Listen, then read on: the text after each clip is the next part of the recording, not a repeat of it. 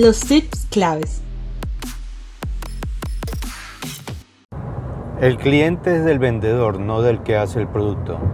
Esto es algo que mi esposa y yo aprendimos y escuchamos en una reunión que asistimos ayer y que hoy le estaré comentando. ¿Qué tal amigos y amigas, emprendedores? Mucho gusto, Roberto Rentería les habla. Llevo ya varios años como estratega digital y estratega digital es algo que incorpora muchas diferentes habilidades. Pero yo creo que una de las cosas que se minoriza mucho y la cual no se dice o no se, no se inculca lo suficiente es el arte de venta. Porque hoy en día la gente cree que la tecnología lo automatiza, lo hace, ¿no? Pero al final, si ustedes han estado escuchando muchas de nuestras charlas, para mí y bueno, para el resto de mi equipo, el marketing, el marketing tiene tres pilares. Una es el producto, el mensaje y la audiencia. Entonces, el producto, todo el mundo que vende algo conoce el producto.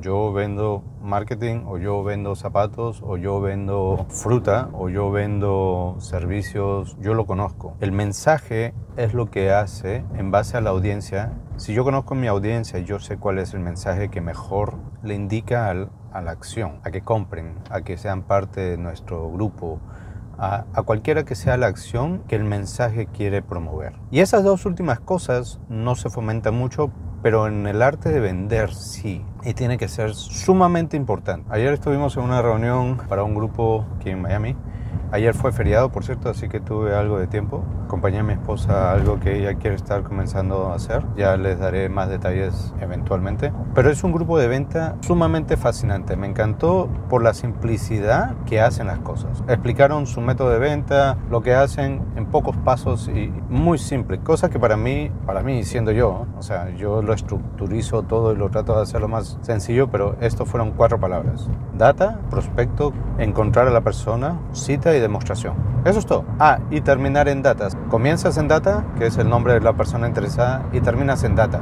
Después de que obtienes la data, ¿no? la buscas, la llamas, le puedes sacar una cita, le haces una demostración del producto y después, una vez que si hay compra o no hay compra, obtienes referidos, comienza el ciclo de nuevo. Comienza y termina en data, siempre en data. La data es lo más importante y eso es lo que viene a lo que estaba comentando al principio de esta charla. El cliente es del vendedor, no del que hace el producto. En este grupo ellos venden algo que es internacional, que las personas que lo hacen nunca van a conocer a ninguna de las personas que lo compran. Y eso es lo importante. Si ustedes, siendo emprendedores, por ejemplo, venden algo que no producen, ustedes son los que mueven el negocio. Si ustedes producen lo que venden, tienen una ventaja porque ustedes están haciendo lo que van a vender y por ende tienen 100% confianza en lo que venden. Y esto va a un punto que mencioné en unas charlas anteriores. Tú comprarías tu propio producto, si no, mejóralo. Y lo mismo, a los vendedores que no, que no venden algo que producen, hay un millón de cosas que puedes vender. No te amarres con una compañía que no creas, que no sientas lo suficiente, la, la conexión, la confianza.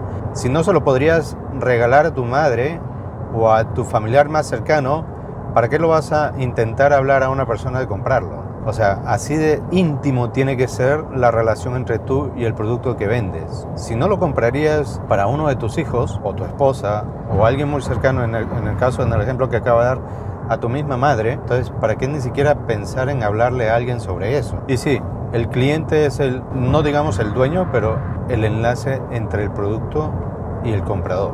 Ahora, volviendo a lo que estaba diciendo antes, mucha gente ha perdido el poder vender. Piensan que, oh, yo vendo, por ejemplo, ¿no? Relojes.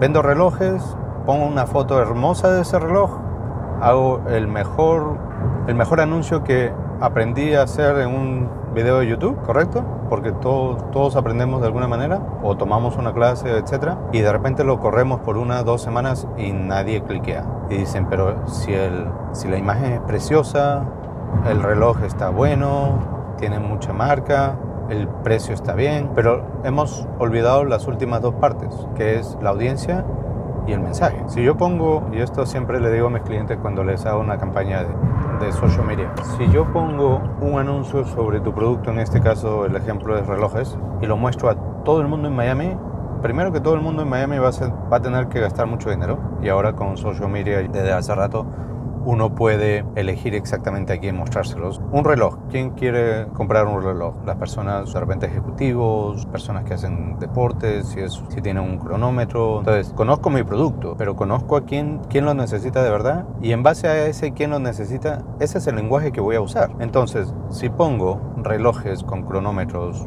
súper caros a todo Miami, el porcentaje que alguien me lo compre es muy bajo. Voy a tener que gastar mucho dinero para buscar, para que alguien lo vea que le interese. Pero si pongo relojes cronometrados caros, exactos, ¿no? Porque estás vendiendo tiempo, exactitud. Y lo, y lo presento a personas entre, no sé, me imagino, de 25 a 45 años, maratonistas. La persona que está entrenándose ellos gastan mucho dinero en las cosas que usan. Es una mejor audiencia que a todo el mundo. Y el mensaje tiene que ser directo a esas personas. Si yo voy a poner un anuncio a maratonistas, voy a decir, los milímetros cuentan. No te vuelvas a preocupar de los milímetros. No estoy hablando sobre el producto, le estoy hablando sobre su necesidad. Le estoy satisfaciendo la necesidad de por qué él, él o ella compraría ese reloj. Pero nosotros siempre vamos a lo fácil. Ah, subimos la foto más hermosa, ponemos comprarlo. Ni le hemos dicho por qué lo tiene que comprar, ni estamos apuntando a quién lo puede comprar o quién lo necesita. Entonces perdemos dinero. Perdemos dinero en publicidad y después decimos, ah, esta plataforma no sirve. O oh, estos anuncios son una porquería. O, oh, y, si, y peor, ¿no? Si contratamos a una agencia de publicidad, bueno, aunque si fuese una agencia de publicidad tendrían que hacer hecho estudio y averiguar la audiencia y el mensaje. Pero digamos, si tengo un consultor o una persona que me está ayudando, automáticamente vamos a decir, oye, lo que me dijiste que haga no, no, funcionó, o el curso que compré no me sirvió. Y posiblemente no sirvió porque obviaron de las otras dos partes que son sumamente esenciales. Así que bueno, con eso, bendiciones, espero que la charla de hoy les haya servido. Está pasando un tren a la distancia, así que me disculpo por el ruido, pero tengamos eso en cuenta, el producto, el mensaje y la audiencia, todo lo que tú necesitas y claro, de ahí hacia arriba. No todo el mundo lo tiene claro lo que tú piensas no, no, necesariamente es lo que es, así que parte del marketing es hacer varias diferentes versiones, ver cuál es la que te está dando mejor resultado y seguir mejorando. Ese ya es el trabajo del marketero. Usamos Facebook y usamos TikTok, sí, ya, ok, esas son plataformas, eso es lo menos, porque antes se usaba el periódico y la televisión y la radio. Hoy se usa TikTok, Amazon, YouTube y todo eso, pero los tres pilares siguen siendo los mismos conoce tu producto, conoce a quién, quién lo necesita y háblale directamente a ellos. Espero que con esto, bueno, haya sido de su agrado, que les haya servido y bendiciones. Estamos hablando. Cuídense. Chao. Muchas gracias por haber participado del capítulo de Arranca Digital. Si te gustó o encontraste interesante el contenido, compártelo y síguenos en nuestras redes sociales. Hasta pronto.